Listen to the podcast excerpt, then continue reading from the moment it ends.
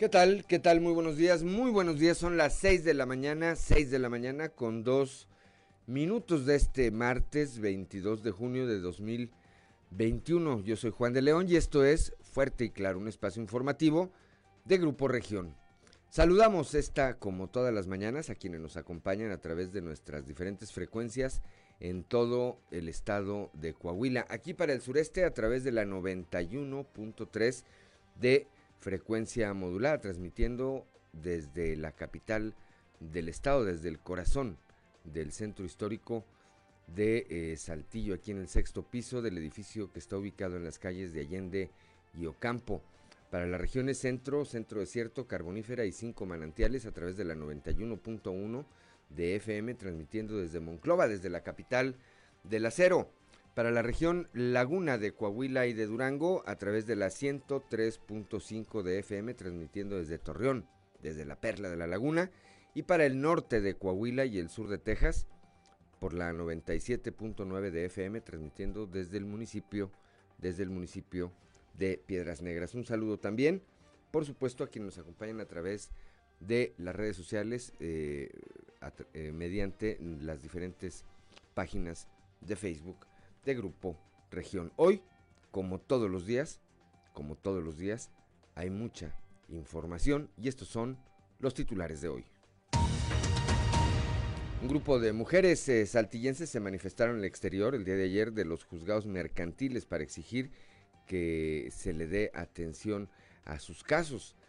Denuncian abusos por parte de un grupo de abogados particulares que les han embargado sus bienes en más de una ocasión y solicitan ayuda de las autoridades para remediar esta situación. Más adelante les platicaremos esta historia. Abandona, abandona un eh, pollero, abandona un pollero a un grupo de migrantes, a un grupo de migrantes en eh, la sierra de Musquis.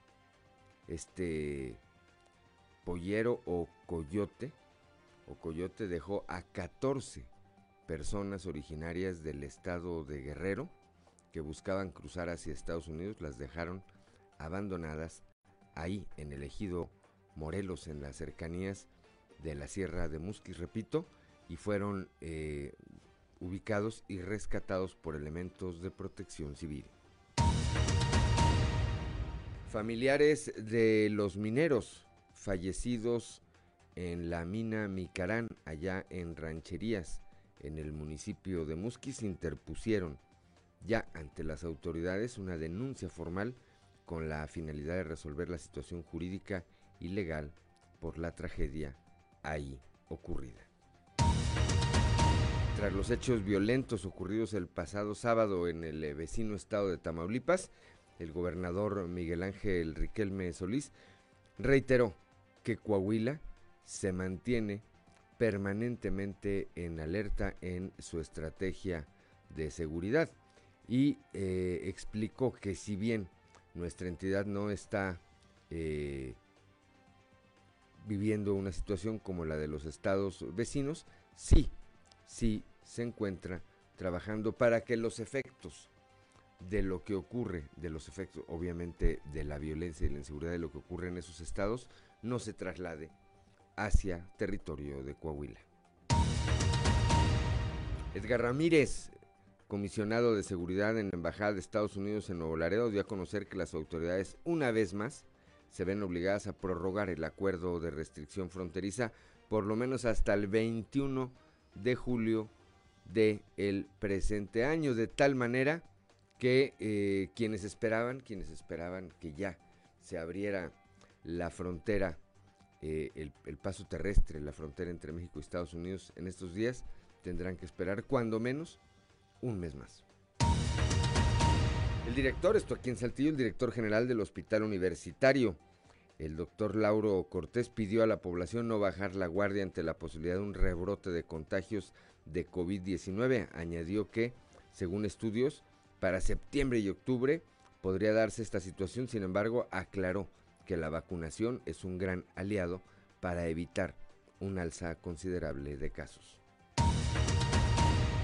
En la mesa de trabajo del sector educativo, el gobernador Miguel Riquelme comentó que la labor de maestras y maestros será trascendental, pues de entrada tendrán la tarea de investigar cómo están los estudiantes, cómo están regresando a este modelo eh, híbrido por lo pronto de clases presenciales y ver cómo se les puede ayudar.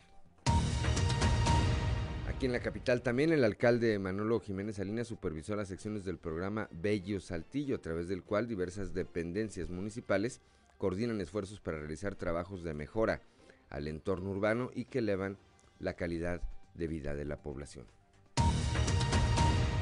Bueno, pues esta, esta y otra información hoy aquí en Fuerte y Claro. Comenzamos.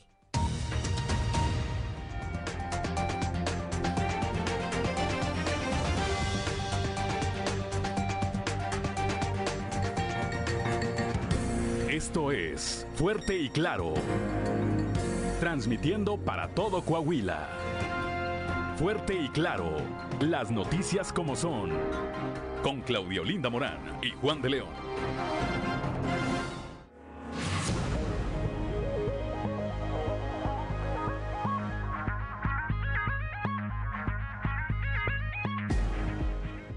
Son las 6 de la mañana, 6 de la mañana con 8 minutos. Claudio Linda Morán, muy buenos días. Ya llueve, ya llueve, ya llueve por lo menos aquí en la capital del estado. Claudio Linda, muy buenos días. Muy buenos días, Juan. Muy buenos días a toda la audiencia que nos acompaña a esta hora de la mañana. En efecto, ya hay relámpagos y algo de lluvia aquí en la capital del estado. Tenemos 20 eh, grados de, eh, de, temperatura en Saltillo, en Monclova 25, Piedras Negras 26, Torreón 25, General Cepeda 20, Arteaga 19, Musquis 24 grados, San Juan de Sabinas y San Buenaventura 25 grados, Cuatro Ciénegas 24, Barras de la Fuente 21 y Ramos Arispe 22. Pero si usted quiere saber cómo va a estar la temperatura el día de hoy, vamos con Angélica Acosta.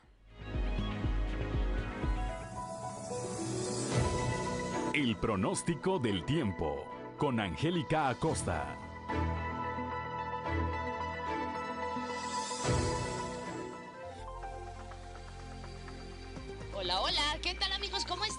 Buenos días, qué gusto me da saludarte. Ya es martes 22 de junio y a mí me da un gusto volver de nueva cuenta a darte los detalles del clima. Pon atención, iniciamos Saltillo, máxima de 26 grados para el día de hoy, mínima de 18. Durante el día vamos a tener bastante nubosidad, no te preocupes, se va a sentir muy cálido. Y por la noche un cielo principalmente nublado, 18 grados como mínima. La posibilidad de precipitación para Saltillo es de 25%. Excelente, nos vamos a Monclova después, ¿verdad? De una temperatura cálida, la del día de ayer. Hoy baja poquito el termómetro, 36 grados centígrados se espera como máxima mínima de 26. Durante el día, parcialmente soleado, bastante solecito obviamente, eh, muy muy cálido por supuesto y por la noche vamos a tener nubosidad. También se va a sentir muy cálido por la noche, 25%. La posibilidad de tener lluvia ahí para Monclova. Perfecto, vámonos hasta Torreón, Coahuila. Siguen las temperaturas cálidas 38 grados como máxima mínima de 22 durante el día, principalmente soleado, muy muy caluroso como ya es costumbre y bueno, por la noche un cielo parcialmente nublado, de igual manera cálido por la noche. La posibilidad de lluvia, posibilidad de precipitaciones de 25% ahí para Torreón. Excelente. Piedras Negras también siguen las temperaturas cálidas, 38 grados como máxima mínima de 27. Durante el día vamos a tener periodo de nubes y sol, se va a sentir muy cálido por supuesto. Por la noche un cielo claro, totalmente muy, muy cálido también por la noche. Y la posibilidad de precipitación se incrementa a comparación del día de ayer. Hoy esperamos 55% de posibilidad de tener lluvia ahí para Piedras Negras. Y bueno, pues para todos nuestros amigos que tienen algún compromiso en la Sultana del Norte, allá en Monterrey se espera que el termómetro alcance una máxima de 32 grados, mínima de 22 durante el día, bastante nubosidad, sin embargo se va a sentir muy cálido. Y por la noche, eh, un cielo principalmente nublado. De igual manera por la noche. La posibilidad de lluvia ahí para Monterrey es elevada, se incrementa más por la noche que durante el día, 50%, eh, ¿ok? Ahí están los detalles del clima. Toma tus precauciones, cuídate mucho. Recuerda, hay que mantenerse bien hidratado y tener especial cuidado con los niños menores de 5 años y los adultos mayores para evitar alguna deshidratación. Que tengas muy bonito día. El pronóstico del tiempo con Angélica Acosta.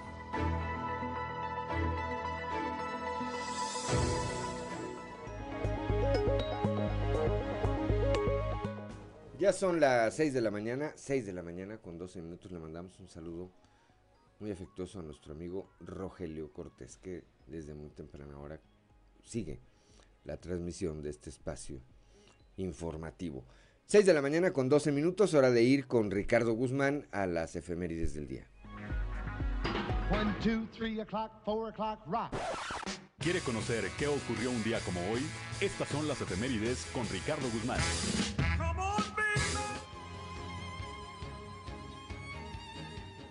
Un día como hoy, pero de 1913, tropas del ejército constitucionalista sostuvieron combate en Los Chorros, municipio de Arteaga, Coahuila. También, el 22 de junio, pero de 1989, el escritor mexicano Octavio Paz recibió el premio Alexi, que otorga el Instituto Europeo de Administración Pública de Tocqueville, de manos del entonces presidente de Francia, Francois Mitterrand.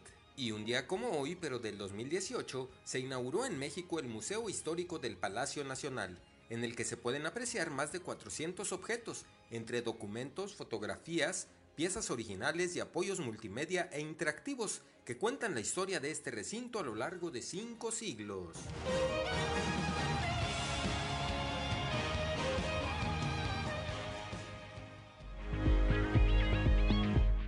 6 de la mañana, 6 de la mañana con 14 minutos, santoral del día de hoy, Claudelina Morán. Hoy se celebra a quienes llevan por nombre Paulino, Inocencio, Albano y Juan Fischer. Paulino o Paulinas, ¿verdad? Me imagino. Paulino o Paulinas.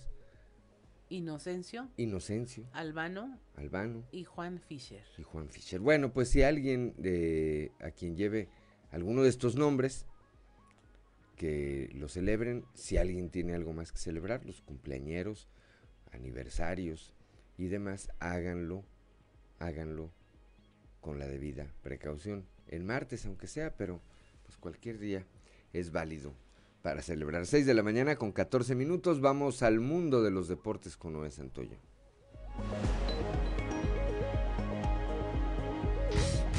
Resumen Estadio con Noé Santoyo.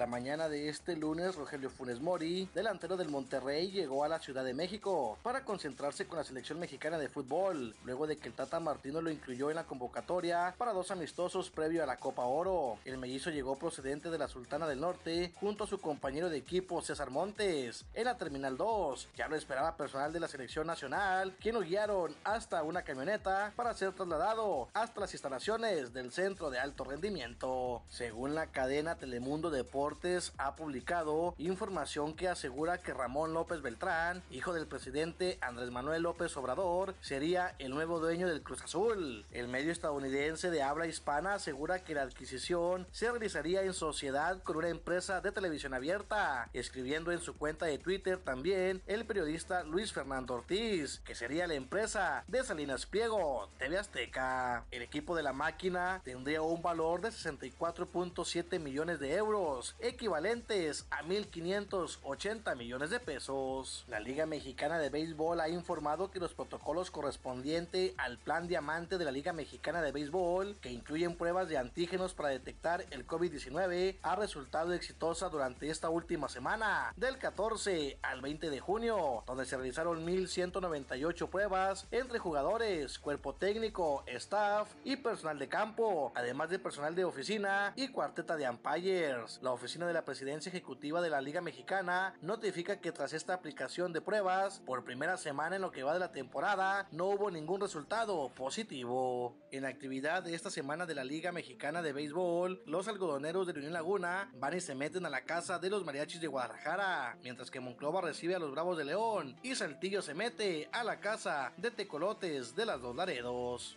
Apenas fue un gol y Lionel Messi todavía no luce, pero finalmente Argentina venció un gol por cero a Paraguay y se clasificó a cuartos de final en la Copa América, luego de tres partidos disputados y en espera de lo que suceda en las últimas fechas para evitar a Brasil en la siguiente fase. Mientras que en otro encuentro Uruguay se salvó al empatar a un gol ante Chile con un autogol de Arturo Vidal en el estadio Arena Pantanal de Cuyabá en la tercera jornada del Grupo A de la Copa América. En momentos en que parecía muy difícil que la Celeste pudiera remontar el tanto de la Roja, un autogol de Vidal le permitió sumar su primer punto en el torneo. Los Clippers no contarán con Kawhi Leonard en el juego 2 de las finales de la Conferencia del Oeste ante los Soles la noche de este martes y corren el riesgo de tampoco tener en la alineación a uno de sus más importantes defensivos, Marcus Morris. Resumen Estadio con Noé Santoyo.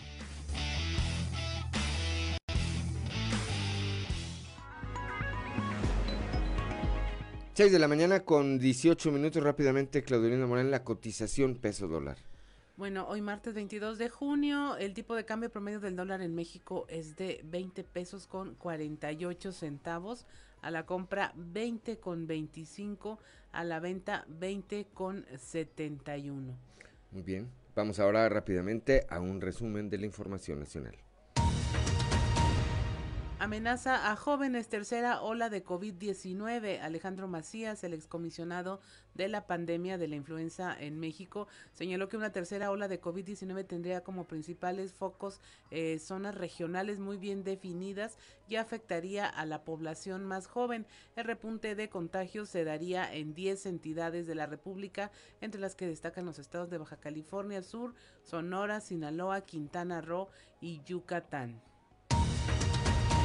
Muere una mujer durante el simulacro en la Ciudad de México. Participaron 6 millones de personas, funcionaron el 99% de los altavoces, pero eh, se dio este caso que eh, de esta mujer que muere en el momento en que se desarrollaba este ejercicio, aunque pues no se ha determinado la causa del fallecimiento. Investiga la Fiscalía General de la República multihomicidio en Reynosa. Suman 19 las víctimas en un fin de semana. Y el PAN, PRI y PRD piden anular la elección a la gubernatura en Michoacán. Entre las irregularidades señalan la presencia de intervención de grupos armados en algunos distritos, eh, las cifras de boletas, votantes y votos no coinciden y que se usó el tema de la vacunación para incidir en la votación. 6 de la mañana, 6 de la mañana con 19 minutos, hora de ir a un consejo G500.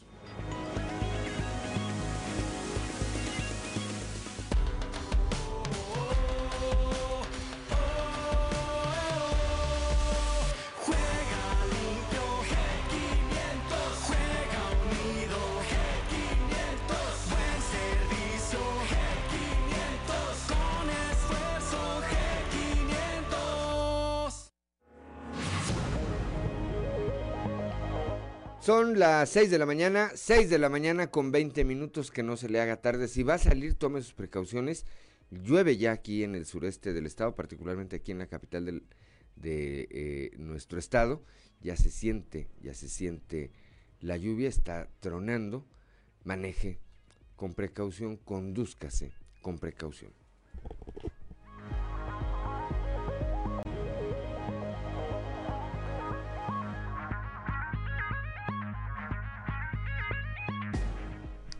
Ya son las 6 de la mañana, 6 de la mañana con 24 minutos y antes de iniciar este recorrido informativo por el estado, allá en Torreón, nos dicen llueve en la periferia y hay accidentes. Favor de recomendar que moderen la velocidad a quienes conducen por el periférico. En el centro apenas es un chipi chipi. Bueno, pues guarde, guarde sus eh, precauciones en un momento más que estemos platicando con eh, algunos de nuestros compañeros que están en otras regiones del estado.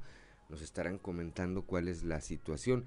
Desde anoche se eh, avisaba de la posibilidad de tormentas eléctricas, particularmente en las regiones centro y norte de nuestro estado. En este momento todavía no hay algún reporte que nos hable de alguna situación en particular. Saludos a Jackie Villarreal allá que nos está reportando siempre todo, todo, desde la perla, desde la perla de la laguna. Y ahora sí, vamos aquí al sureste del estado con nuestro compañero Cristo Vanegas. Un grupo de mujeres saltillenses protestan por lo que ellas consideran un abuso de parte de un grupo de abogados. Christopher Vanegas, muy buenos días.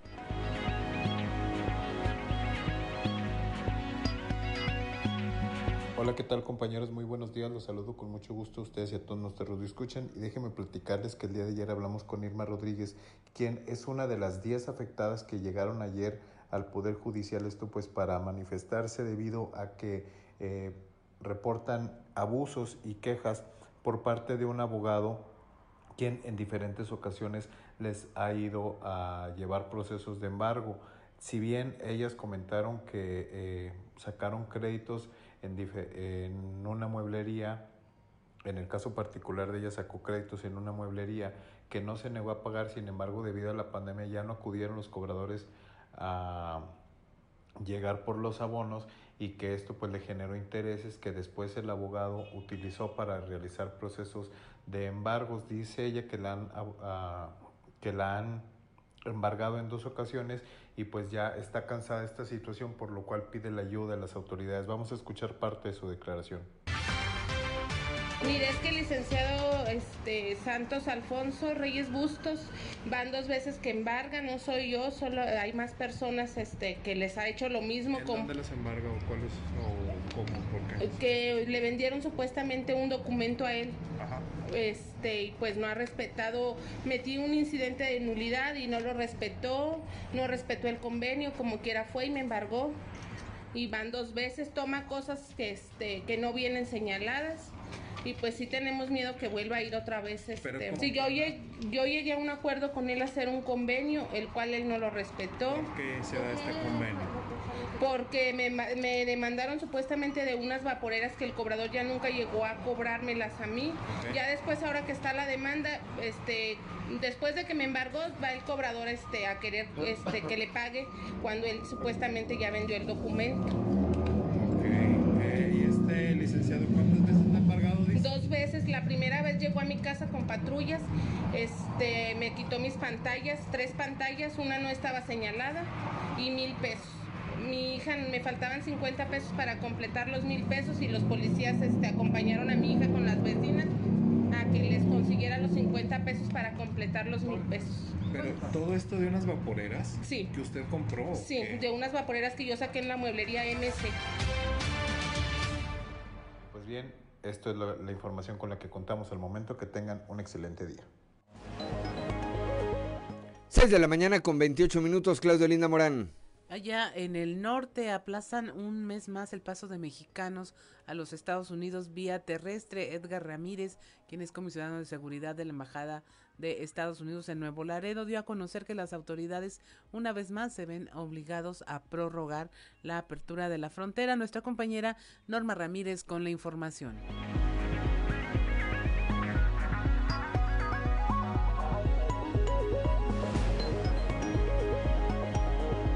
Muy buenos días. Esta es la información desde Piedras Negras. Edgar Ramírez, comisionado de seguridad en la Embajada de los Estados Unidos en Nuevo Laredo, dio a conocer que las autoridades una vez más se ven obligados a prorrogar el acuerdo de restricción fronteriza por lo menos hasta el 21 de julio del 2021. Los estados de la frontera con México están activamente vacunando a sus respectivas poblaciones contra el COVID-19, esperando que dentro de poco se llegue al mínimo recomendado por los Centros de Control de Enfermedades. El gobierno de Estados Unidos continuará coordinando con el gobierno de México, buscando identificar la forma más expedita para relajar las restricciones tan pronto como las condiciones lo permitan. Esta es la información. Una vez más, los Estados Unidos se ven obligados a prorrogar el acuerdo de restricción fronteriza por lo menos hasta el 21 de julio de 2021. Los estados en la frontera con México están activamente vacunando a sus respectivas poblaciones contra el COVID-19, esperando que dentro de poco se llegue al mínimo recomendado por los Centros de Control de Enfermedades. El gobierno de Estados Unidos continuará coordinando con el gobierno de México buscando identificar la forma más expedita para relajar las restricciones tan pronto como las condiciones lo permitan. Por lo pronto, todas las personas deben evitar los cruces fronterizos por tierra a menos que el propósito sea considerado esencial. CBP ya se pronunció. El cruzar la frontera por tierra exclusivamente para vacunarse no cumple con los criterios aceptables. Si desea más información respecto a lo que constituye un viaje esencial, visite los medios sociales o el sitio web de CBP. Debemos insistir, la situación actual aún no permite ir de compras, de paseo o a visitar a la familia del otro lado de la frontera.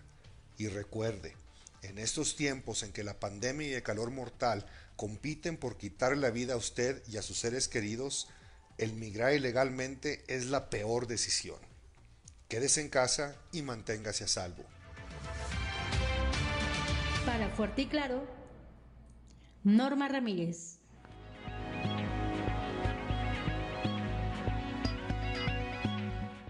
Seis de la mañana, seis de la mañana con 31 minutos. Vamos ahora a Monclova, ya la capital del acero, con nuestra compañera Guadalupe Pérez. El CIMAS descarta, descarta que se esté extrayendo de manera ilegal agua del río Monclova. Guadalupe, muy buenos días.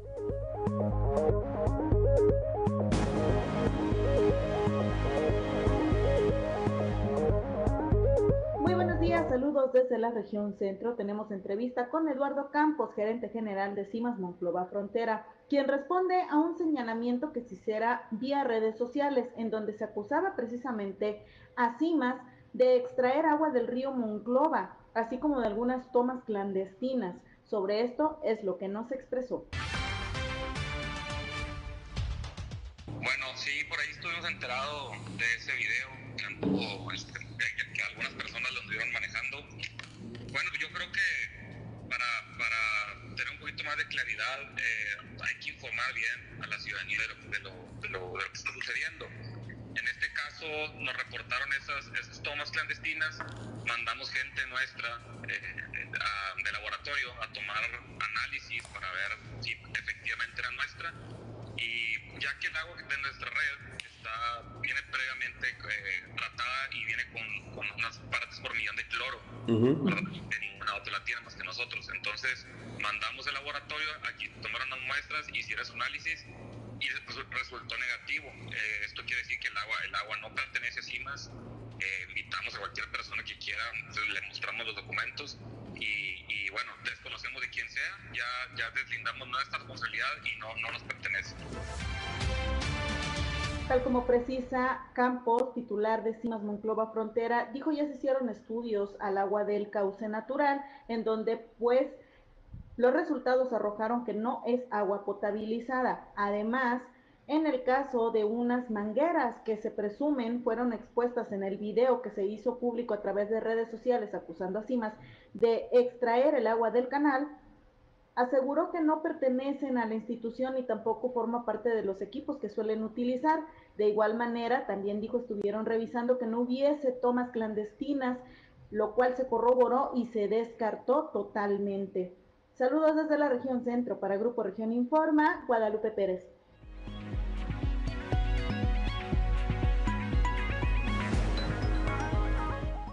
Gracias, gracias a Guadalupe Pérez. Son las 6 de la mañana, 6 de la mañana con 34 minutos al eh, poniente, ¿verdad? Y al norte poniente, me dices Claudio Linda Morán, sí. es donde más fuerte se siente la lluvia en estos momentos aquí en la capital del estado. Reiteramos, maneje, maneje con precaución. Claudio Linda Morán.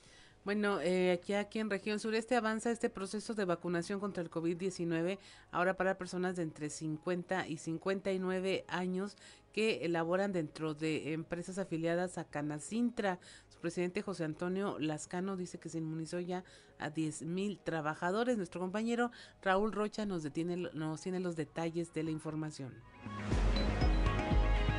¿Qué tal compañeros? Buenos días. Esta es la información para el día de hoy. En el pasado proceso de vacunación contra COVID-19 para personas de entre 50 y 59 años, se aplicó a 10.000 trabajadores en la región sureste que pertenecen a empresas afiliadas a Canacintra, dijo su presidente José Antonio Lascano. Agregó que aún falta el mayor número de trabajadores que corresponde a las edades de entre 30 a 49 años. El proceso anterior, nosotros estamos trabajando en diferentes cámaras para apoyar a las industrias y que los trabajadores puedan llegar bajo una cita a, los puntos de vacunación como Canacintra o una serie de empresas que se han eh, prestado para, para poder utilizar sus instalaciones en ese sentido. Y eso ha facilitado mucho el traslado de los trabajadores en horarios específicos con un módulo de vacunación específico para el sector industrial. Mira, los datos que yo tengo únicamente de las citas que hizo eh, Canacintra en la primera etapa de trabajadores de 50 a 60 años, en la primera etapa fueron arriba de 10 mil trabajadores aquí en la región. Y en este proceso eh, teníamos también alrededor de 8 mil, eh, habría que sumar los puntos de apoyo, pero con eso nos damos cuenta, acuérdense, que falta la mayor cantidad, que son aquellos que, que están en edades eh, de 30 a 50 años, pero la verdad, el porcentaje eh, es muy importante y creo que eh, es el que se tiene más o menos dentro del sector. Ha habido muchos que han aprovechado por los turnos en los que trabajan. Esta es la información para el día de hoy. Buen día. Gracias, gracias a Raúl Rocha cuando son las 6 de la mañana con 37 minutos. La cuenta de Twitter de la autopista Saltillo Monterrey señala que la presencia de lluvia en diferentes puntos de esta vía de comunicación pues eh, obliga, obliga a que hagan un llamado a conducir con precaución, a respetar, a respetar los señalamientos, sobre todo, sobre todo en los límites de la velocidad. 6 de la mañana con 37 minutos. Vamos ahora con Leslie Delgado, el director general del Hospital Universitario, el doctor Lauro Cortés. Pide a la población no bajar la guardia ante la posibilidad de un nuevo rebrote de COVID-19. Leslie Delgado, muy buenos días. Buen día, informando desde la ciudad de Saltillo. El director general del Hospital Universitario, Lauro Cortés, pidió a la población no bajar la guardia ante la posibilidad de un rebrote de contagios de COVID-19. Añadió que según estudios para los meses de septiembre y octubre podría darse esta situación. Sin embargo, aclaró que la vacunación es un gran aliado para evitar una alza de casos. A continuación, escucharemos su declaración. Ellos dicen que la última semana de septiembre y la primera quincena de octubre es cuando más alto va a estar eh, los contagios en México y específicamente en Coahuila. Entonces, la invitación es a que sigamos cuidándonos. ¿sí? Eh, la variante Delta del virus no es más mortífera, pero sí es más contagiosa. Entonces, vale la pena seguirnos cuidando y seguir insistiendo. ¿El hecho de estar vacunado te ayudará en Sí, claro, definitivamente. Y, y la otra cosa, estar vacunado completo, los dos esquemas. ¿Sí? Las dos dosis, dosis completas. pues ahora lo que estamos viendo son los jóvenes. Estamos viendo jóvenes y niños, entonces hay que enfocarnos ahora también a, protegerlos a ellos. Pero son riesgo en cuanto a muerte. No, es contagio nada más, presentar la enfermedad. Yo creo que siempre vamos a estar mejor, porque para el tamaño de población que tenemos y la disposición de vacunas, eh, creo que aparte tenemos una capacidad instalada muy buena para poder vacunar las semanas nacionales de vacunación siempre nos enseñaron eso. Entonces siempre hay lugar para poder tener mejores resultados, aunque se han hecho cosas extraordinarias. Por ejemplo, el puesto de vacunación que tuvimos nosotros en la universidad en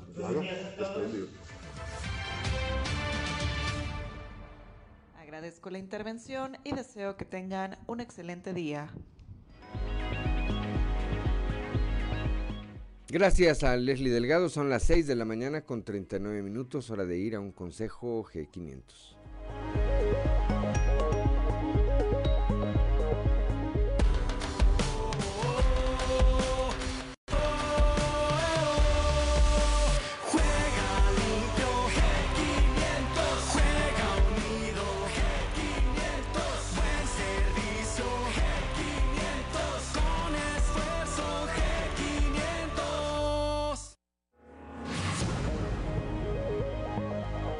Son las 6 de la mañana con 40 minutos. Estamos aquí, estamos aquí en Fuerte y Claro.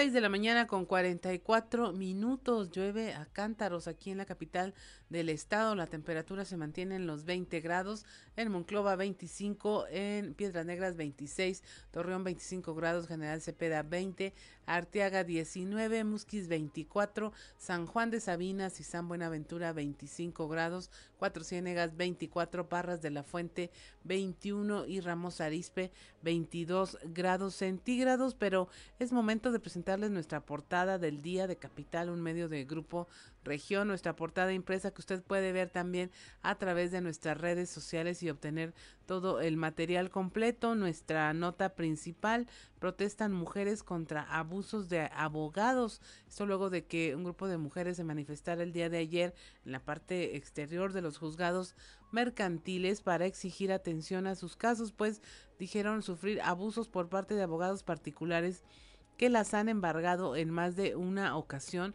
por lo que solicitan las ayudas de las, de las autoridades para recuperar sus pertenencias. También en nuestro contenido especial le presentamos este tema de la paternidad y la equidad de género. La ley es justa tras la separación de una pareja, donde, bueno, eh, hablamos de los casos de los papás que no pasan pensión alimenticia a los hijos, pero también de aquellos que luchan por ejercer plenamente sus derechos de paternidad. Eh, tenemos también el reconocimiento a la mesa de trabajo por parte del gobernador Miguel Riquelme, a la mesa del trabajo del el sector educativo, donde, bueno, ya tienen a la, se abocan a la tarea de investigar cómo están los estudiantes, cómo se les puede ayudar y se hizo una presentación sobre las agresiones a menores en, en, la entidad con el objetivo de atender los efectos negativos que tienen estas conductas. También avanza con éxito el programa Bello Saltillo que supervisa, supervisa el alcalde Manolo Jiménez en temas de las regiones, abandona Pollero a 14 guerrerenses en la Sierra de Musquis, un tema con nuestro compañero Moisés Santiago. Denuncian formalmente eh, también allá en la carbonífera familiares de fallecidos en la mina Micarán. Ya eh, se tomó la denuncia formal en la mina en rancherías y se espera resolver la situación jurídica con este caso tan eh, lamentable. Coahuila está en alerta permanente en materia de seguridad. Dice el gobernador Riquelme que estar, eh, la tranquilidad en Coahuila no es un, un factor para relajar la seguridad y, dijo, bueno, eh, la coordinación con la Guardia Nacional y el Ejército son un factor importante para lograr esta tranquilidad. También, bueno, le presentamos ya porque ya es momento de parar oreja y escuchar qué es lo que se dice en los pasillos.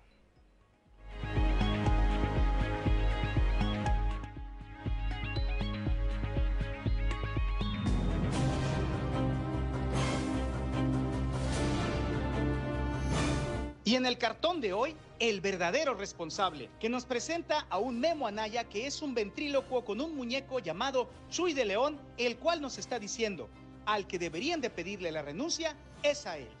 Aunque los números y la paz social hablan de los buenos resultados en la materia, quien no dejó ayer de reiterar que la seguridad es un tema prioritario en Coahuila fue el gobernador Miguel Riquelme a propósito de los violentos hechos ocurridos en Tamaulipas. El mandatario estatal afirmó ayer que la estrategia de seguridad está en alerta permanente, en un mensaje que pareció más dirigido al exterior que al interior del Estado.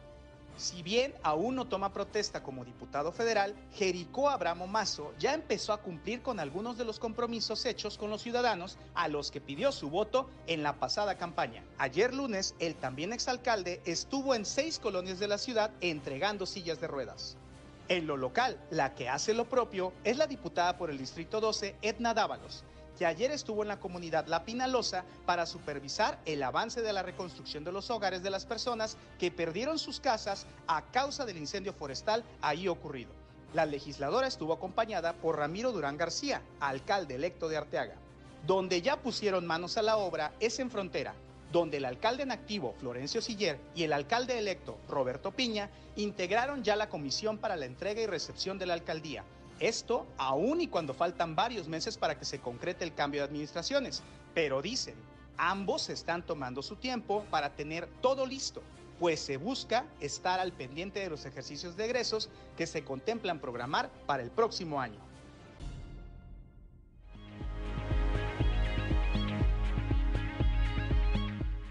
6 de la mañana con 49 minutos. en unos momentitos más vamos a estar. Ah, ya tenemos en la línea a nuestro compañero Víctor Barrón para hablar de este tema tan importante que es la seguridad en el estado, sobre todo por lo que pasa en los estados vecinos, donde siempre se espera que haya alguna reacción. Buenos días, Víctor.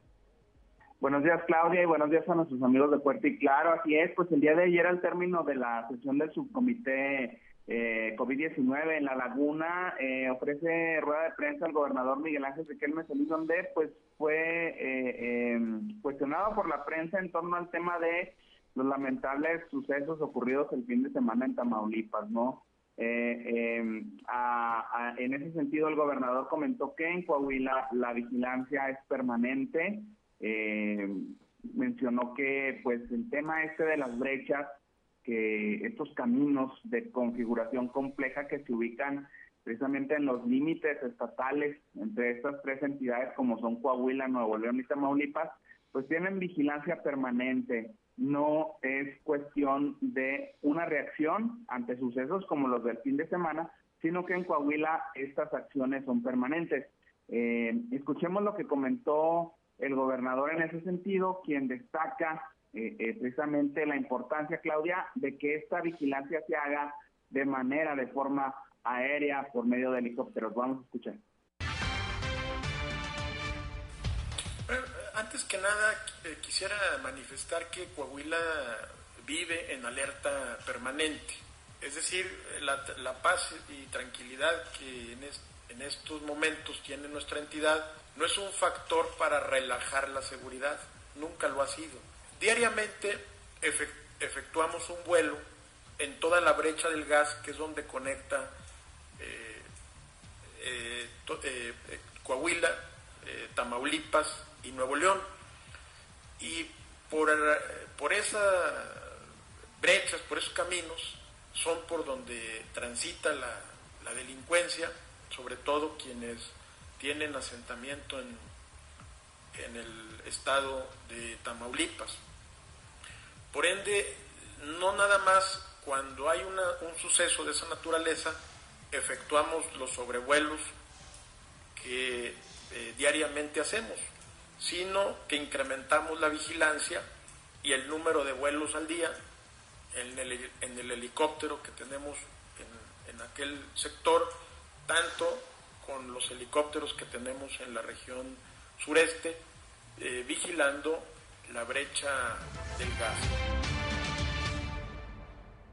6 de la mañana, 6 de la mañana con 52 minutos. Y es que, eh, Víctor Auditorio, lo que ocurrió este fin de semana allá en el estado de Tamaulipas, finalmente fueron 19 las personas muertas, pero además, al azar, lo que dicen las primeras eh, declaraciones de las autoridades es que no hay una conexión entre las personas que murieron, ¿no? Simplemente un comando tomó una ruta y fue matando gente. Parece terrible, Víctor. Así es, Juan, buenos días. Y, efectivamente, pues el gobernador se refería a, la cuestión de prevenir el famoso efecto cucaracha, ¿no? De que en la entidad vecina, bueno, se estén ejerciendo las, las acciones correspondientes para emprender la búsqueda de estos, eh, pues, integrantes de células delictivas y eh, eh, Coahuila en ese sentido está preparada para evitar que pues vengan a dar a, la entidad por el lado norte, Juan, y por la región carbonífera, que son los puntos donde se ubican principalmente estas brechas. Eh, estos caminos que comentó el gobernador, bueno, pues han, se han ido formando a través de los años y existe esa vigilancia del Estado, eh, eh, hay también coordinación con el Ejército Mexicano y la Guardia Nacional y en ese sentido, bueno, Coahuila está blindado. Se refería el gobernador al tema de los indicadores a la baja en Coahuila y, y, esto no es obra de un día, sino de una vigilancia que se ha hecho de forma permanente y ha dado como resultado pues estas estadísticas a nivel de seguridad en Coahuila.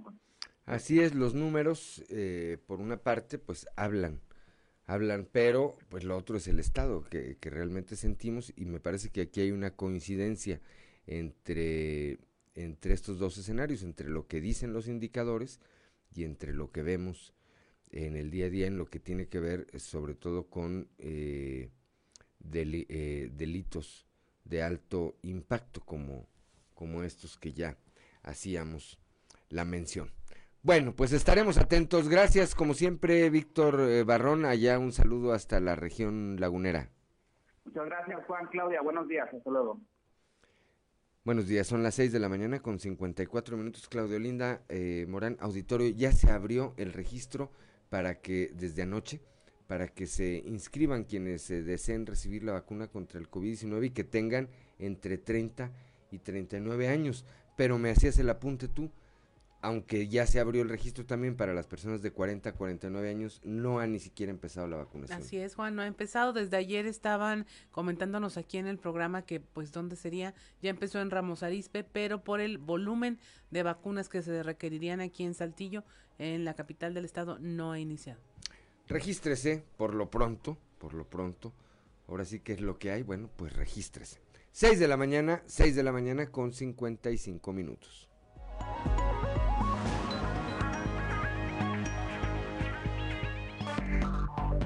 Enseguida regresamos con Fuerte y Claro. Seguimos en Fuerte y Claro.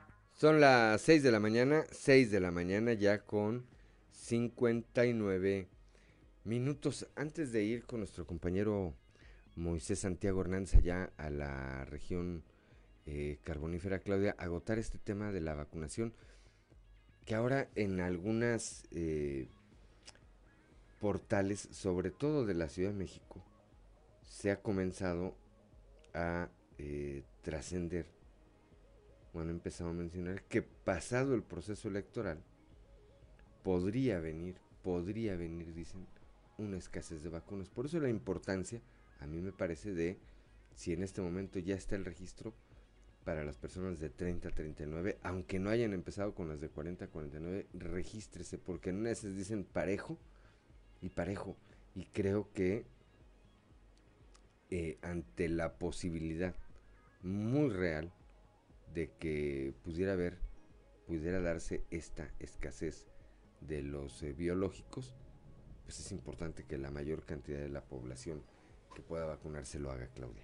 Así es, y bueno, pues es un trámite muy sencillo, eh, no tiene pierde, eh, si tiene a la mano su computadora, un teléfono celular incluso, lo puede hacer y, y, es muy sencillo realmente hacerlo, solo necesita su CURP, tenerla a la mano y con eso obtiene su registro para que, bueno, no se vea problemado a la hora de que le digan, ya salió la vacunación, ya más o menos la ciudadanía conoce qué tiene que hacer, que va por letras de su apellido y ya se puede organizar de mejor manera. Los centros de vacunación básicamente son los mismos e incluso puede tener la suerte de que le toque a través de su trabajo.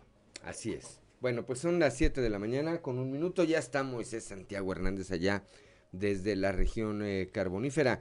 Familiares de los mineros caídos, fallecidos allí en esta mina Micarán, en la comunidad de rancherías en el municipio de Musquis, interpusieron ya ante la Fiscalía General del Estado una denuncia formal por los hechos ahí ocurridos. Moisés, muy buenos días. Hola, ¿qué tal Juan? Claudia, es un placer saludarles. Pues sí, efectivamente, como bien ya lo mencionas, los familiares de estos mineros que fallecieron ahí en la mina Micarán interpusieron una denuncia formal con la finalidad de resolver la situación jurídica y legal. El delegado de la Fiscalía General del Estado eh, en la región carbonífera, Luis Ramírez Guillén, informó que se integró una carpeta de investigación para determinar si existe algún delito por el cual se proceda en contra de los responsables del desarrollo minero. Esto es lo que que se han, formulado las denuncias. Es un derecho que ellos tienen el presentarlas, lo han hecho a través de algunos este, representantes legales. Nosotros estamos integrando la carpeta de investigación, estamos realizando oficios a las diferentes entidades, este, sobre todo a la Secretaría del Trabajo, con la finalidad de que nos informe eh, sobre el análisis que realizaron ellos en cuanto a las condiciones de la mina y estaremos eh, también documentando toda la información que se da también por protección civil.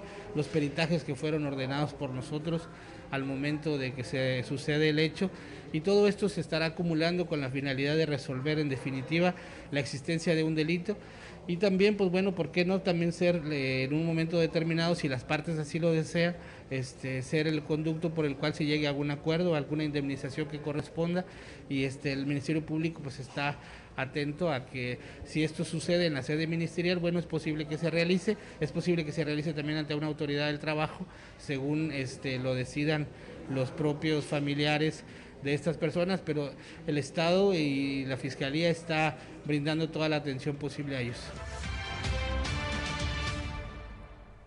Siete de la mañana, siete de la mañana con tres minutos, pues será interesante ver qué eh, curso toman estas denuncias y cuál eh, eventualmente podría ser el resultado, el resultado de ellas, Moisés. Claro que sí, estaremos pendientes para ver en qué termina esto, debido a que pues, la investigación sigue abierta y pues, las autoridades han estado pendientes de esta, de esta situación. Por lo pronto y por lo que hemos eh, conocido a, través de lo que da a conocer el gobierno del Estado, bueno, hay eh, un eh, grupo de secretarías que están eh, llevando a cabo trabajo en torno a las familias de los mineros que perdieron ahí la vida, Moses. Así es, han estado 15 secretarías al pendiente dando atención especial a, los hijos de los familiares de los mineros, han estado dando atención a las viudas incluso para su pensión y todo el tráfico legal que corresponde. Bueno, pues eh, en, en esto alguna parte tendrá que ver el ámbito federal, porque hay que recordar que algunos de ellos no tenían seguro social y otros, como oportunamente lo dieras a conocer, fueron registrados ante el Instituto Mexicano del Seguro Social la noche después de que fueron, el accidente se, se, registró a mediodía y por la noche de ese viernes es que se dieron de alta ante el Instituto Mexicano del Seguro Social en una situación evidentemente irregular, Moisés. Así es, todas esas cosas se están investigando para determinar la responsabilidad legal del propietario de la mina o el responsable y de esta manera pues tanto la autoridad federal como del estado pues estarán pendientes de, de estos asuntos. Por otro lado, por otro lado, Moisés, y antes de ir con este tema de estas eh, 14 personas que fueron abandonadas allá por un pollero, por un coyote en la Sierra de Musquis, llueve ya en, en allá en la región carbonífera. ¿Cuál es el estado del tiempo en este momento? Bueno, durante toda la noche, Juan, estuvo lloviendo, una tormenta pues, fuerte que se presentó. Hasta este momento no se ha sabido si hay reporte de daños, pero sí hubo una lluvia muy intensa durante toda la noche en diferentes puntos de la carbonífera. En un momento más estaremos pendientes para ver si se reporta algún tipo de, de daños en algún sector. ¿En este momento llueve o ya dejó de llover, Moses? Está lloviendo todavía, pero ya es una lluvia muy, muy ligera, pero durante la noche sí estuvo algo fuerte. Muy bien, ahora sí, platícanos qué pasó, qué pasó con estas 14 personas. Eh, entiendo que originarias del estado de Guerrero, que fueron pues abandonadas ahí en las inmediaciones de la Sierra de Musquis. Así es, elementos de protección civil en Musquis atendieron el llamado cuando se les mencionaba que había un grupo de personas que estaban en las inmediaciones del Ejido Morelos y cerca de la Sierra de Musquis y mencionaron que fueron abandonados por la persona que los estaba guiando, en este caso un pollero que los intentaba trasladar hacia los Estados Unidos. Por la Sierra de Musquis hay un paso por el cual se pudiera, se pudiera trasladar. Víctor Guajardo Luz, director de Protección Civil, señaló que se tuvo que trasladar a ese lugar y solicitar el apoyo del grupo Beta para que se le diera atención a estas 14 personas. Esto es lo que comenta.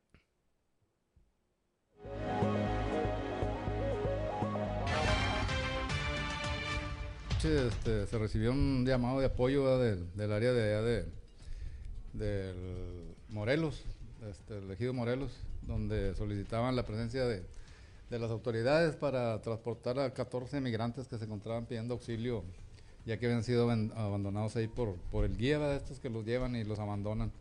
Por lo que el domingo en la mañana este, ya se coordinó con el grupo Beta de Acuña, Coahuila, para hacer presencia allí y, y rescatarlos en esta área. ¿El estado de salud que se encontraba? Bien, pues lo, lo único que pasan es, es deshidratado, ¿da? con ampollas en los pies, pero dentro de todo bien. Fueron trasladados por el grupo, grupo Beta a la, a la ciudad de Acuña, Puebla. ¿Es muy común este tipo de situaciones? Sí, normalmente desde dos, tres veces por semana estamos recibiendo este tipo de llamados de, de auxilio de personas que son abandonadas por, pues, por los mentados coyotes, ¿verdad? Que, que se dedican a este tipo de, de trata de personas. ¿De dónde eran estas personas? Son del estado de Guerrero.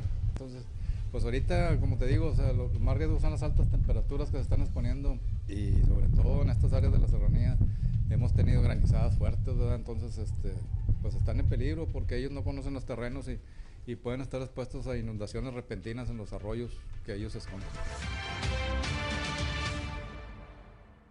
7 de la mañana, 7 de la mañana con 8 minutos. Estas personas eh, entendería yo que habrían sido atendidas y después serán regresadas, eh, Mo- Moisés, a su lugar de origen.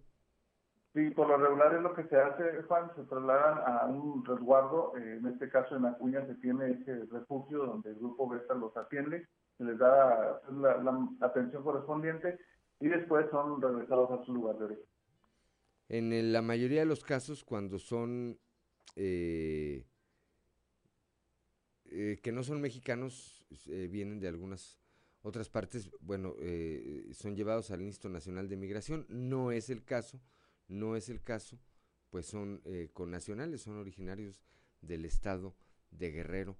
Eh, habrá que darle seguimiento el día de hoy a ver qué ocurrió o qué va a ocurrir con ellos, eh, Moisés, y estaremos estaremos atentos a esta información, así como al saldo de esta lluvia que se registra, como bien apuntas, desde ayer por la noche allá en la región carbonífera y que, aunque de manera ligera, permanece en las primeras horas de este martes. Así es, Juan, claro que sí estaremos pendientes para seguir informando oportunamente y ver qué, qué ocurre en este sentido. Muchas gracias, Moisés Santiago Hernández. Es un placer saludarles desde la región carbonífera, su amigo y servidor Moisés Santiago, que tengan un excelente día. Gracias, son las 7 de la mañana, 7 de la mañana con 9 minutos. Aquí para la capital del estado, eh, por lluvia, hay un anuncio de la Dirección de Protección Civil y Bomberos de Saltillo. Por lluvia se ha cerrado el bulevar Otilio González a la altura de la colonia Herradura. Piden atender las indicaciones de las eh, autoridades. También eh, cierre de calles por lluvia. Autoridades informan el cierre de la circulación de las siguientes calles debido a la lluvia. Boulevard Los Pastores, entre el Boulevard Misiones y Camino a los Pastores. Boulevard Otilio González, que ya lo mencionábamos, a la altura de la colonia Herradura.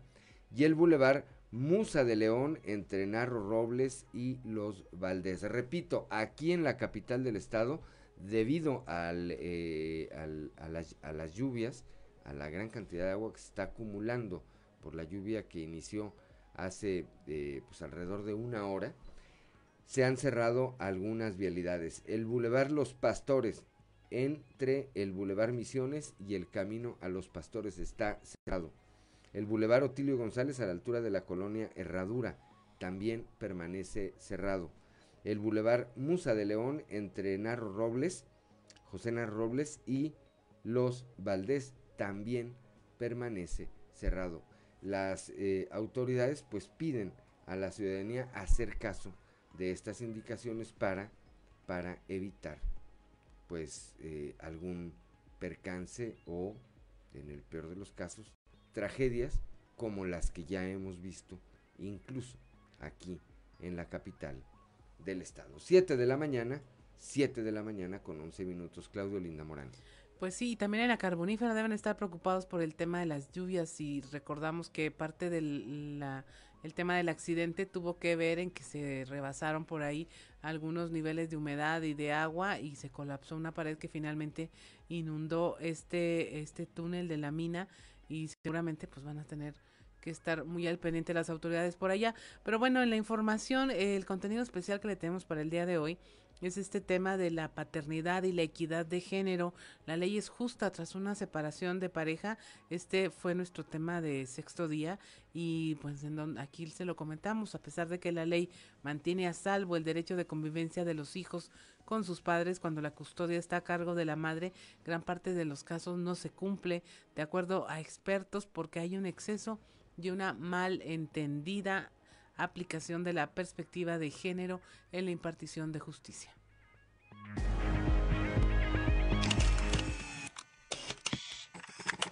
En Coahuila, como en gran parte del país, es mayor el número de hombres que tras una separación de pareja se convierten en deudores alimentarios, una de las primeras causas de la paternidad ausente, ya que gran parte de las mujeres lo considera una condicionante para ver y convivir con sus hijos, pese a que la ley mantiene a salvo este derecho desde el interés superior del menor.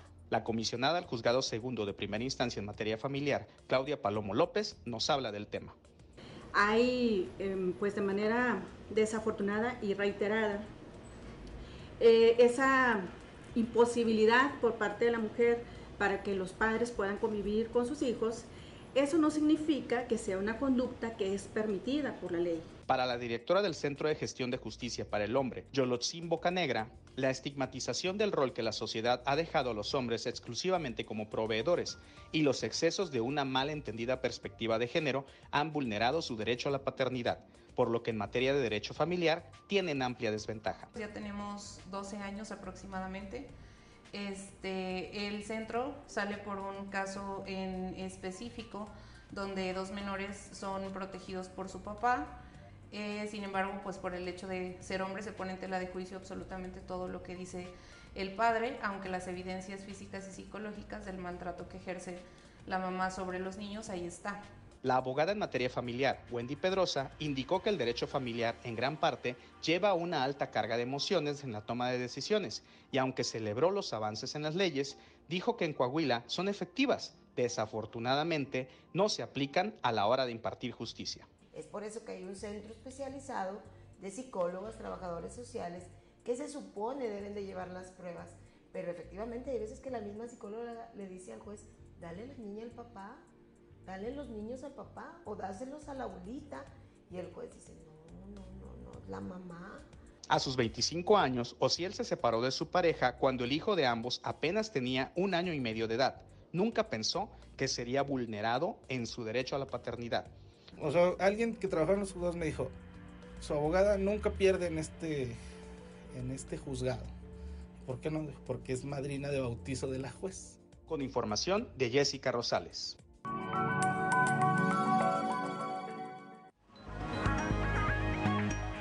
Siete de la mañana, con, pues no, pues así cuando es madrina la juez. Siete de la mañana, siete de la mañana con quince minutos. Eh, al comentar que se está integrando una investigación para darle solución al problema de la explotación de carbón allá en el río Sabinas, la secretaria del Medio Ambiente en el Estado, la maestra Eglantina Canales, dijo que en vista del daño ecológico que se ha venido realizando en diferentes partes de, esta, de este afluente, se trabaja en conjunto con dependencias federales. Escuchemos.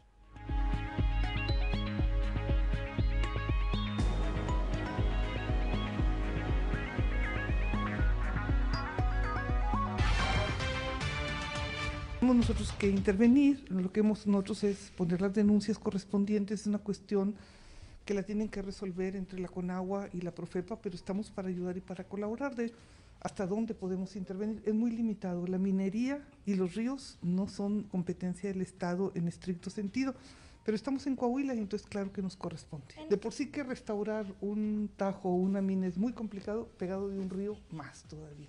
Pero bueno, habría que buscar a ver si tecnológicamente existe una, una posibilidad. Ese lugar ya la Profepa lo ha clausurado dos veces. O sea, también tenemos que entender que hay un desacato a la autoridad, ¿sí? La autoridad se ha intervenido, nuestros compañeros de Profepa han venido, han hecho dos veces clausuras totales y son desobedecidas. Entonces también así es muy difícil. Ya se les han puesto, claro que no son muy obedientes, si son obedientes para romper los sellos, imagínate para los demás hacemos y trabajamos conjuntamente con la Profepa, no crea que nos hacemos omisos de ninguna manera. El problema es que, ¿qué haces cuando te rompen los sellos? ¿Qué haces cuando desobedecen? ¿Mm? ¿Y quién los encuentra? O sea, tendrías que encontrarlos en ese momento y tener órdenes de los jueces para entrar. No es tan sencillo como nosotros quisiéramos, pero claro que la denuncia es la mejor herramienta que tenemos.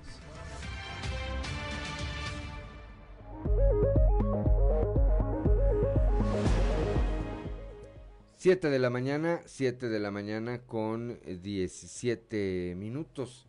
A ver, al norte, al norte de Saltillo, van hasta ahora cerca de 7 litros por metro cuadrado, lo que ha lo que ha llovido. Aquí nos manda un reporte nuestro amigo Marcos Martínez Soriano. Dice, por fin llueve al norte de Saltillo. Hasta ahora 7 litros por metro cuadrado. Pues está intensa, intensa la lluvia. Tome, tome sus precauciones. Claudio Linda Morán.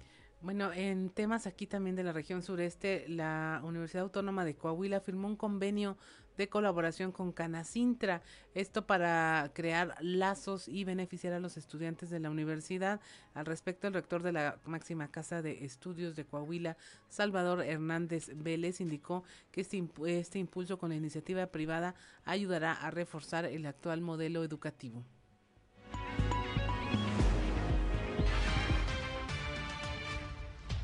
De parte de la coordinación de nosotros de vinculación e innovación productiva, que coordina el ingeniero Octavio Pimentel, y estarán presentes aquí las, las este, delegaciones de Canacintra de cinco partes del estado de Coahuila.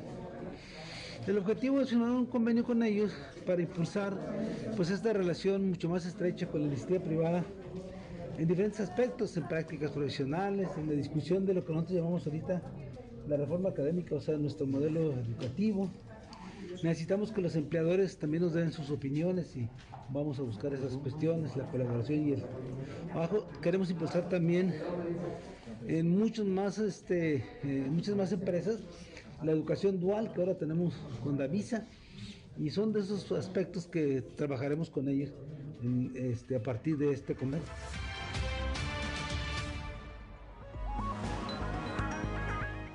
7 de la mañana con 19 minutos, hora de ir a un consejo G500.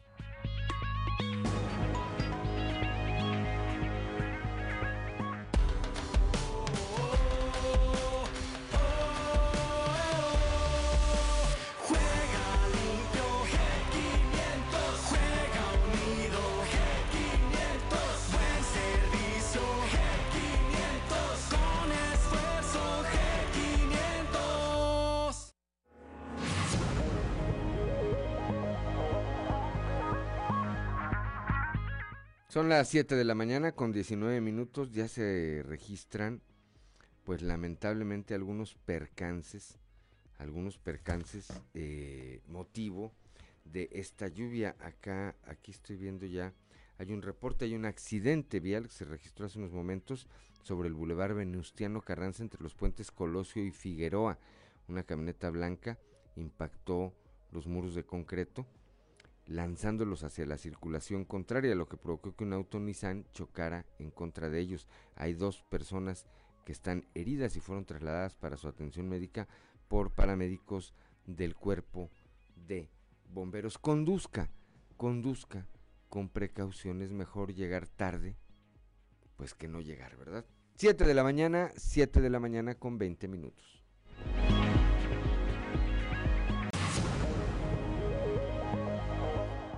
Ya son las 7 de la mañana, 7 de la mañana con 24 minutos.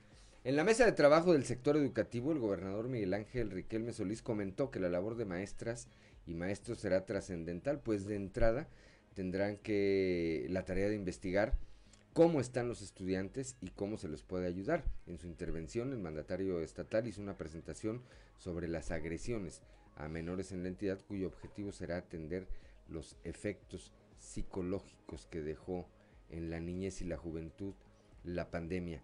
Señaló también que de manera transversal habrá de atenderse con otras dependencias, eh, pero sí se debe crear conciencia de lo que está pasando en la sociedad. Comentó que hubo agresiones sexuales, de las cuales el 63% se dieron en el seno familiar, fíjese, mientras que el 37% ocurrieron eh, o se dieron por personas con quienes las víctimas no tenían relación o parentesco, según los reportes que recibieron autoridades del Estado. El gobernador informó también que la región sureste presenta una mayor incidencia de casos por presuntas agresiones sexuales, siendo la única que cuenta con una agencia del Ministerio Público en las instalaciones de la Procuraduría para estos casos. Agregó que en todas las regiones prevalece la tendencia de que estas agresiones ocurren en el seno familiar. Esto nos va a obligar dijo, a tener un reacomodo en las instituciones de procuración.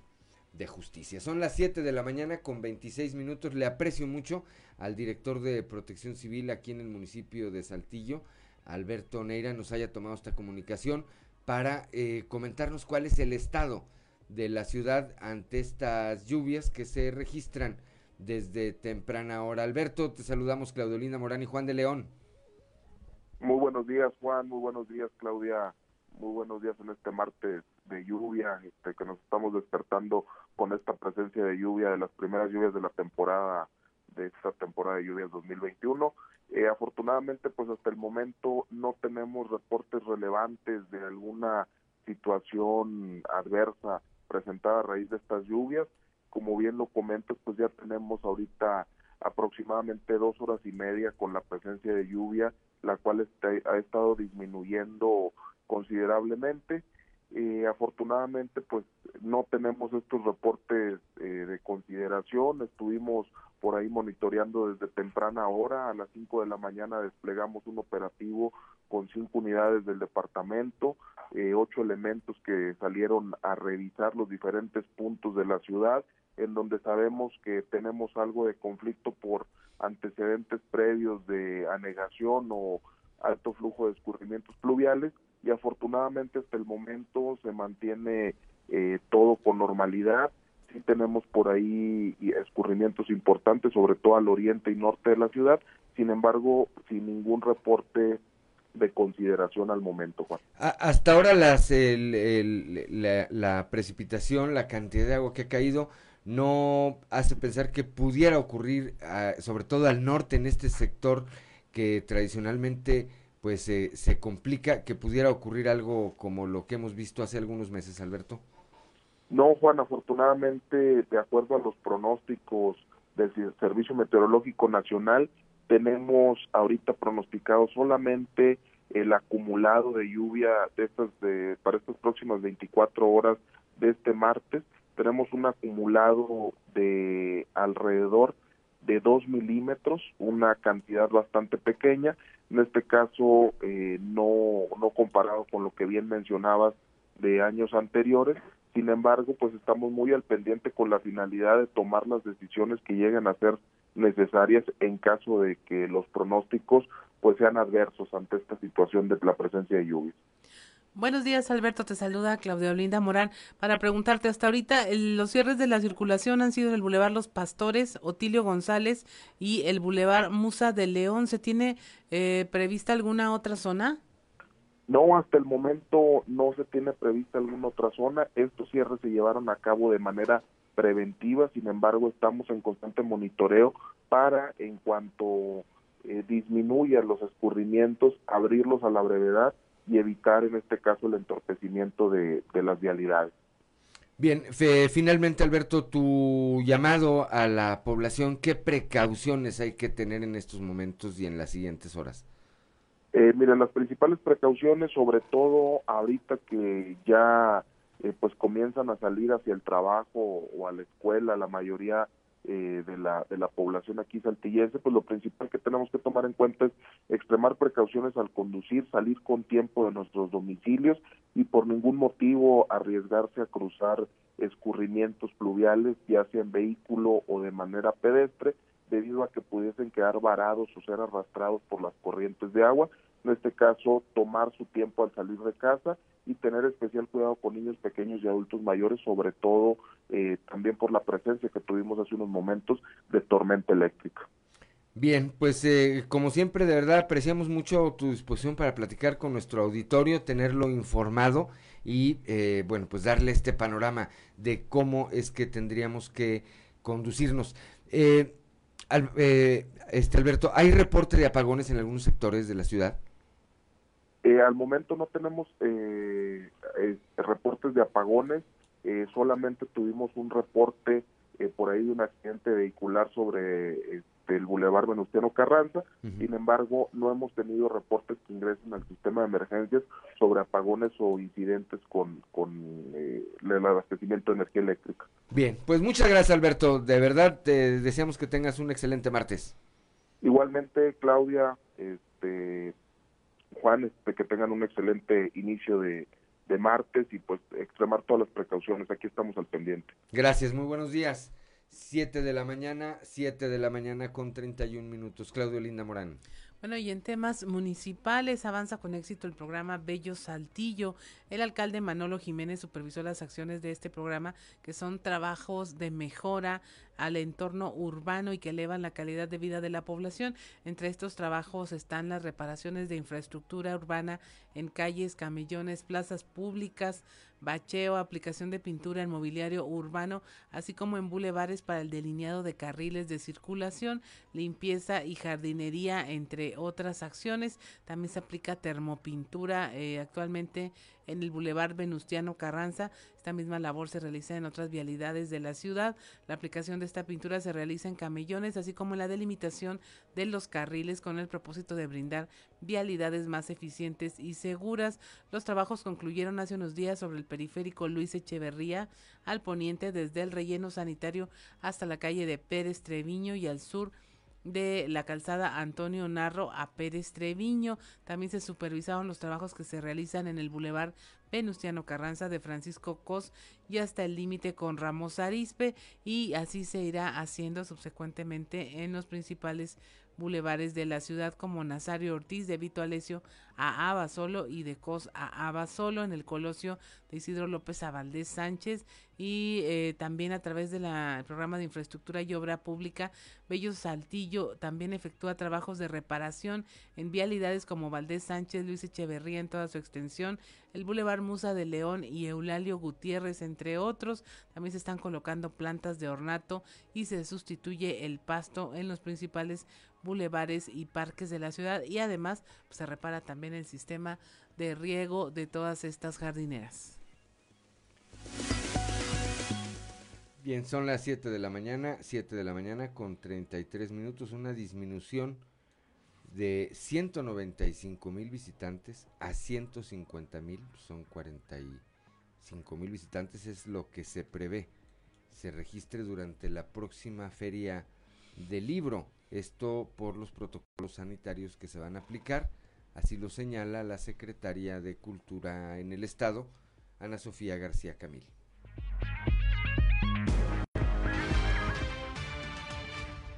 sí tengamos algunos filtros importantes al momento de que la gente entre a la zona, a las dos zonas de, venta, ¿no? que es el área institucional y el área pues totalmente comercial.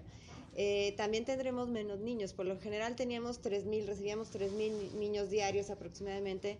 Sí, por seguridad vamos a buscar que sea menos la cantidad de niños, más controlado, eh, tal vez menos talleres. Eh, para recibir menos niños, pero creo que es por, por la salud y el, bienestar de todos. Pues mira, el año pasado tuvimos ciento, si mal no recuerdo, 196 mil visitantes, ¿no?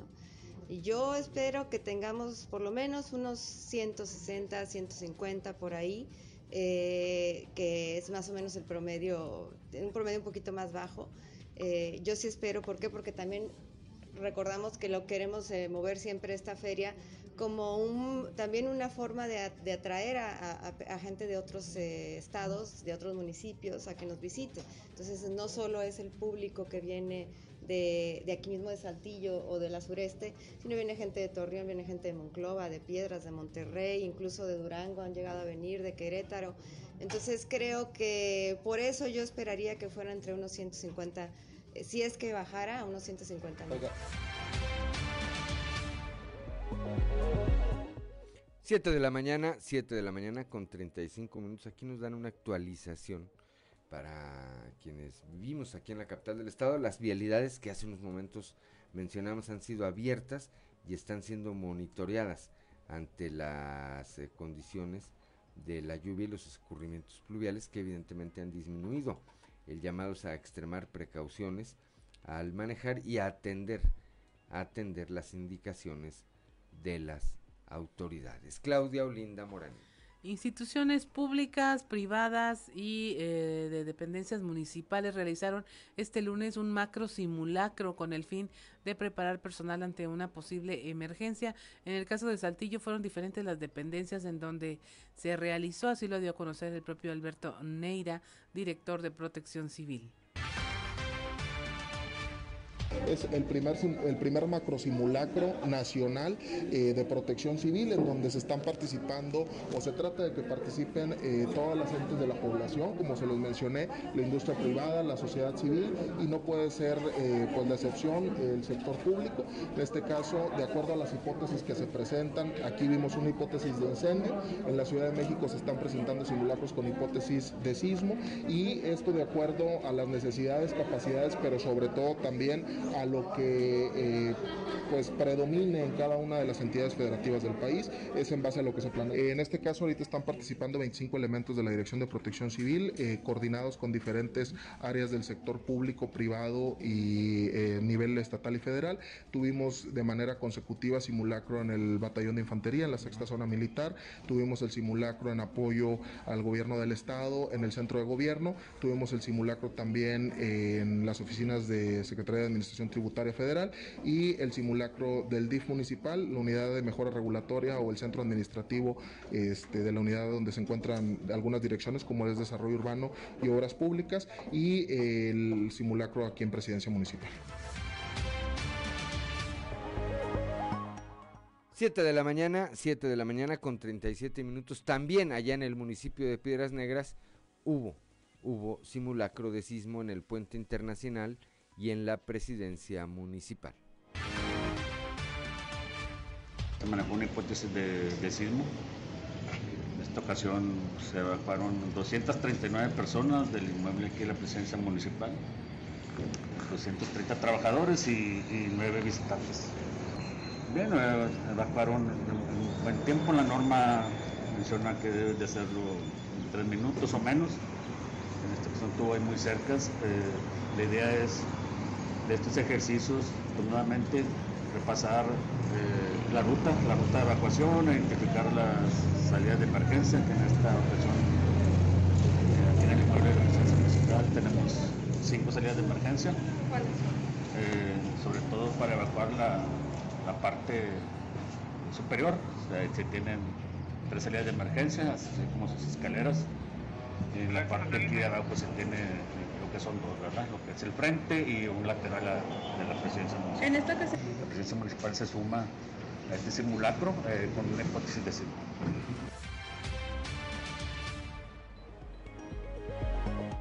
7 de la mañana, 7 de la mañana con 38 minutos con motivo del Día Nacional de Protección Civil. También, también en Monclova, en la capital del acero, se llevaron a cabo estos eh, simulacros. Pero el día de hoy se nos da la disposición a nivel federal que tenemos que ser partícipes de este tipo de eventos. Entonces, el día de hoy, ahorita simultáneamente tenemos cuatro eventos eh, eh, que son importantes también, pero quisimos dar énfasis por la atención de clientes a, a las oficinas centrales del SAT. Entonces, ahorita, el día de hoy se programaron cinco, eh, cinco eventos. eh, eh, en diferentes este, áreas de, de- de las dependencias federales, como lo fue oficinas centrales del SAT. También tuvimos la participación de las oficinas centrales de Comisión Federal de Electricidad, las oficinas de PEMES de área de distribución y almacenamiento, área, área norte, y la guardería del IMSS, que también es parte importante de este tipo de eventos para ver la actuación y, y los tiempos de respuesta a las unidades de emergencia hacia estos eventos. Entonces ahorita aquí se dio el repliegue del, del total de los, de los clientes y la- del personal del SAT para ver los tiempos en que se evacúa totalmente lo que es un inmueble. ¿Qué tiempo fue el tiempo? Ahorita lo me van a informar, vamos a, pero están dentro menos de los dos minutos, que es lo que nos marca la norma, que toda la gente de una oficina central en menos de dos minutos tiene que estar situado en un punto de reunión. Vamos rápidamente a un consejo G500.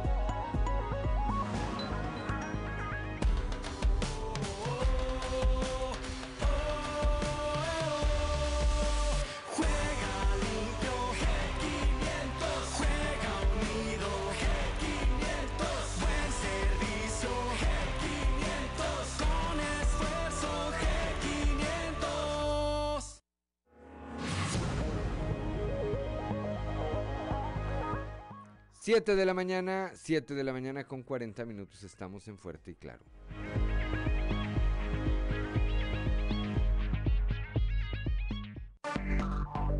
Enseguida regresamos con Fuerte y Claro. Seguimos en Fuerte y Claro.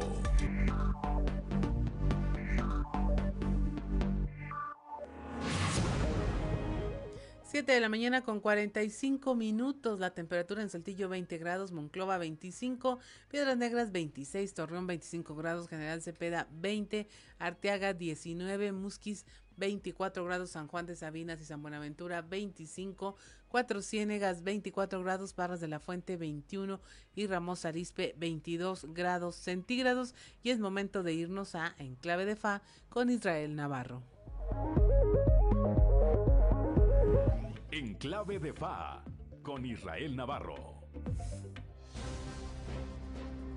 Con la llegada de las vacunas, la vida da pasitos hacia la normalidad que conocimos antes de la pandemia. El confinamiento cada vez es menos restrictivo, las reuniones sociales cada vez son más frecuentes, algunas escuelas retoman las clases presenciales y hasta la agenda de eventos masivos y conciertos se está reactivando. Uno en específico me llamó la atención. Bruce Springsteen anuncia que dará un toquín en Broadway próximamente. Además de pagar tu boleto, el requisito para entrar es que tengas el cuadro de vacunación completo de Pfizer, Moderna o Johnson Johnson. Cualquier otra vacuna no será aceptada por el jefe, como lo llaman sus fans. Bienvenidos a la era de la discriminación de las vacunas. Si antes la humanidad era clasificada por raza, nacionalidad, género o nivel socioeconómico, ahora súmele el tipo de vacuna que tenga la persona. Entonces, pues ¿cuál de todas es la buena? ¿La rusa, la china, la sueca, la estadounidense, las de una dosis o las de dos? En principio, esto debería ser intrascendente porque todas suman a la inmunidad de rebaño. Uno no se pone a pensar cuál laboratorio fabricó la vacuna del sarampión que nos pusieron de niños o de qué país venía. Pero en tiempos de COVID hay una lucha por el posicionamiento de marca basada en el porcentaje de efectividad en la prevención del contagio y la certidumbre de que no habrá efectos secundarios severos al ponérsela. Por eso, en la praxis existe discriminación a las vacunas de laboratorios que no cuentan con cierto nivel de confianza. Si tu gobierno te diera a escoger la marca de la vacuna, ¿cuál te pondrías? ¿O no te pondrías ninguna? Obviamente hay preferencias de marca por lo que se ve en los medios, lo que se comenta en las mesas y lo que circula en las redes sociales. Algunos países europeos, por ejemplo, no considerarán como válidas ciertas vacunas en su certificado verde que a partir de julio comenzará a funcionar como un pasaporte de sanidad para viajeros. Teóricamente esto se basa en motivos técnicos, pero también hay un peso político internacional.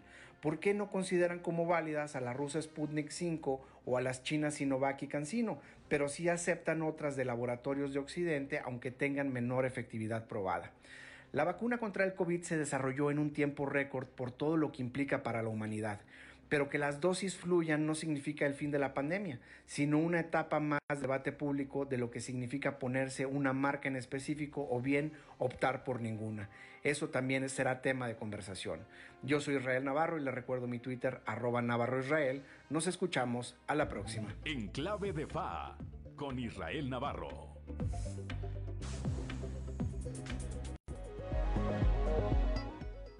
Siete de la mañana con 48 minutos. Vamos ahora a las voces de hoy en Fuerte y Claro con Ricardo Guzmán.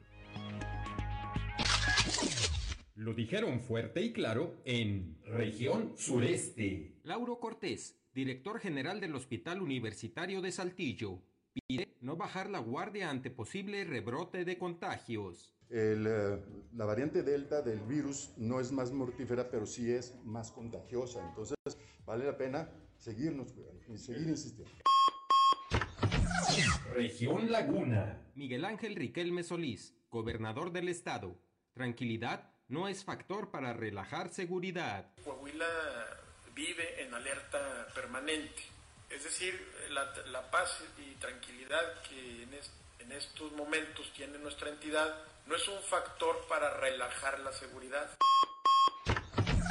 Región Centro. Eduardo Campos, gerente general de CIMAS, descarta CIMAS tomas clandestinas en Río Monclova. Mandamos el laboratorio, aquí tomaron las muestras, hicieron su análisis y resultó negativo. Eh, esto quiere decir que el agua, el agua no pertenece a CIMAS. Región Carbonífera. Víctor Guajardo Ló, director de Protección Civil de Musquis, abandona pollero a guerrerenses en Sierra de Musquis. De las autoridades para transportar a 14 migrantes que se encontraban pidiendo auxilio, ya que habían sido aban- abandonados ahí por, por el guía de estos que los llevan y los abandonan. Región Norte. Edgar Ramírez, comisionado de seguridad en la Embajada de Estados Unidos en Nuevo Laredo. Aplazan un mes más paso de mexicanos vía terrestre. Por lo pronto, todas las personas deben evitar los cruces fronterizos por tierra a menos que el propósito sea considerado esencial. La situación actual aún no permite ir de compras, de paseo o a visitar a la familia del otro lado de la frontera. Las voces de hoy en Fuerte y Claro. 7 de la mañana, son ya las 7 de la mañana con 50 minutos. Vamos rápidamente a un resumen informativo nacional con Claudio Linda Morán. Amenaza a jóvenes la tercera ola de COVID-19. Alejandro Macías, el excomisionado de la pandemia de la influenza en México, señaló que esta tercera ola tendría principalmente focos regionales y afectaría a la población más, jave- más joven. El repunte de contagios se daría en 10 entidades de la República, entre las que destacan Baja California Sur, Sonora, Sinaloa, Quintana Roo y Yucatán. Muere una mujer durante simulacro eh, nacional de protección civil. Participaron 6 millones de personas. Funcionaron el 99% de los 12 mil altavoces que eh, emitieron el mensaje de alerta sísmica en algunos casos y eh, mm, también hubo por ahí reportes ciudadanos de que el volumen de los altavoces fue muy bajo. Esto en la Ciudad de México. Investiga la Fiscalía General de la República el multihomicidio en Reynosa. Son 19 víctimas en un fin de semana. Esto el sábado de 19 de junio. De estas 15 personas eran civiles de diferentes colonias de la ciudad y cuatro eran individuos que eran localizados como participantes del multihomicidio, quienes pusieron resistencia a su detención y agredieron a personal policiaco. PAN, PRI y PRD piden anular la elección en la gubernatura de Michoacán. Entre las irregularidades que señalan es- destaca la presencia e intervención de grupos armados en algunos distritos y que las cifras de boletas, votantes y votos no coinciden, además de que se usó el tema de la vacunación para incidir en la votación. Encabeza el despido por embarazo como principal denuncia de discriminación. Esto pese a que los casos se han reducido en la última década. La violación a los derechos reproductivos en el trabajo es el mayor motivo por el que las personas han presentado una queja ante el CONAPRED. Y finalmente, Sectur prevé la llegada de 14 millones de visitantes para la próxima temporada vacacional. Esto tan solo en la frontera. Al país ingresarán 14 millones entre agosto y diciembre, los cuales dejarán una derrama económica de 600 millones de dólares y jugarán un papel fundamental en la recuperación del turismo. Y hasta aquí la información nacional. 7 de la mañana con 53 minutos. Gracias, Claudio Linda Morán. Vamos al mundo de los espectáculos con Ámbar Lozano. El show de los famosos con Amberly Lozano. Rafaela Maya regresa a los foros de televisión. Rafaela Maya ya se sumó a las grabaciones de la nueva serie Malverde, el santo patrón de la cadena Telemundo, donde contará con una participación especial. Recientemente, la cadena confirmó a través de un comunicado el tan ansiado regreso a la pantalla chica del actor mexicano, además de anunciar que protagonizará varias producciones originales y la primera de ellas está programada para salir al aire a finales de este año 2021. Fue la actriz Yvonne Montero quien se ha encargado de revelar una fotografía donde aparece al lado del actor en lo que parece ser la grabación de sus primeras escenas, donde además aprovechó para dedicarle un emotivo mensaje de bienvenida.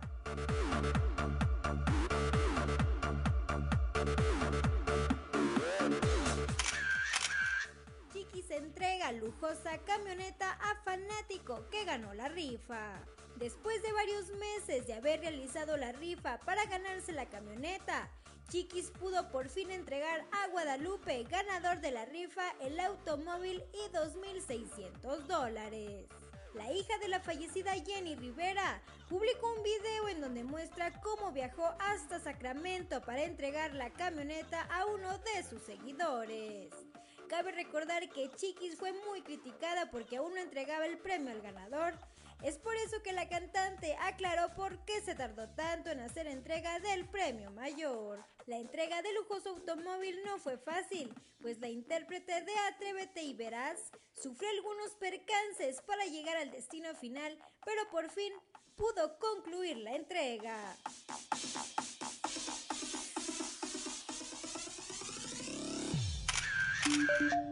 Reportó para Grupo Región Amberly Lozano. 7 de la mañana con 55 minutos. Ya nos vamos. Gracias, gracias eh, Ricardo Guzmán en la producción de este espacio informativo. Gracias a Ricardo López. Gracias a Cristian, eh, a Ricardo López en los controles, por supuesto. A Cristian y a Ociel a cargo de la transmisión de este espacio a través de las redes sociales. A ti, Claudio Linda Morán, como siempre.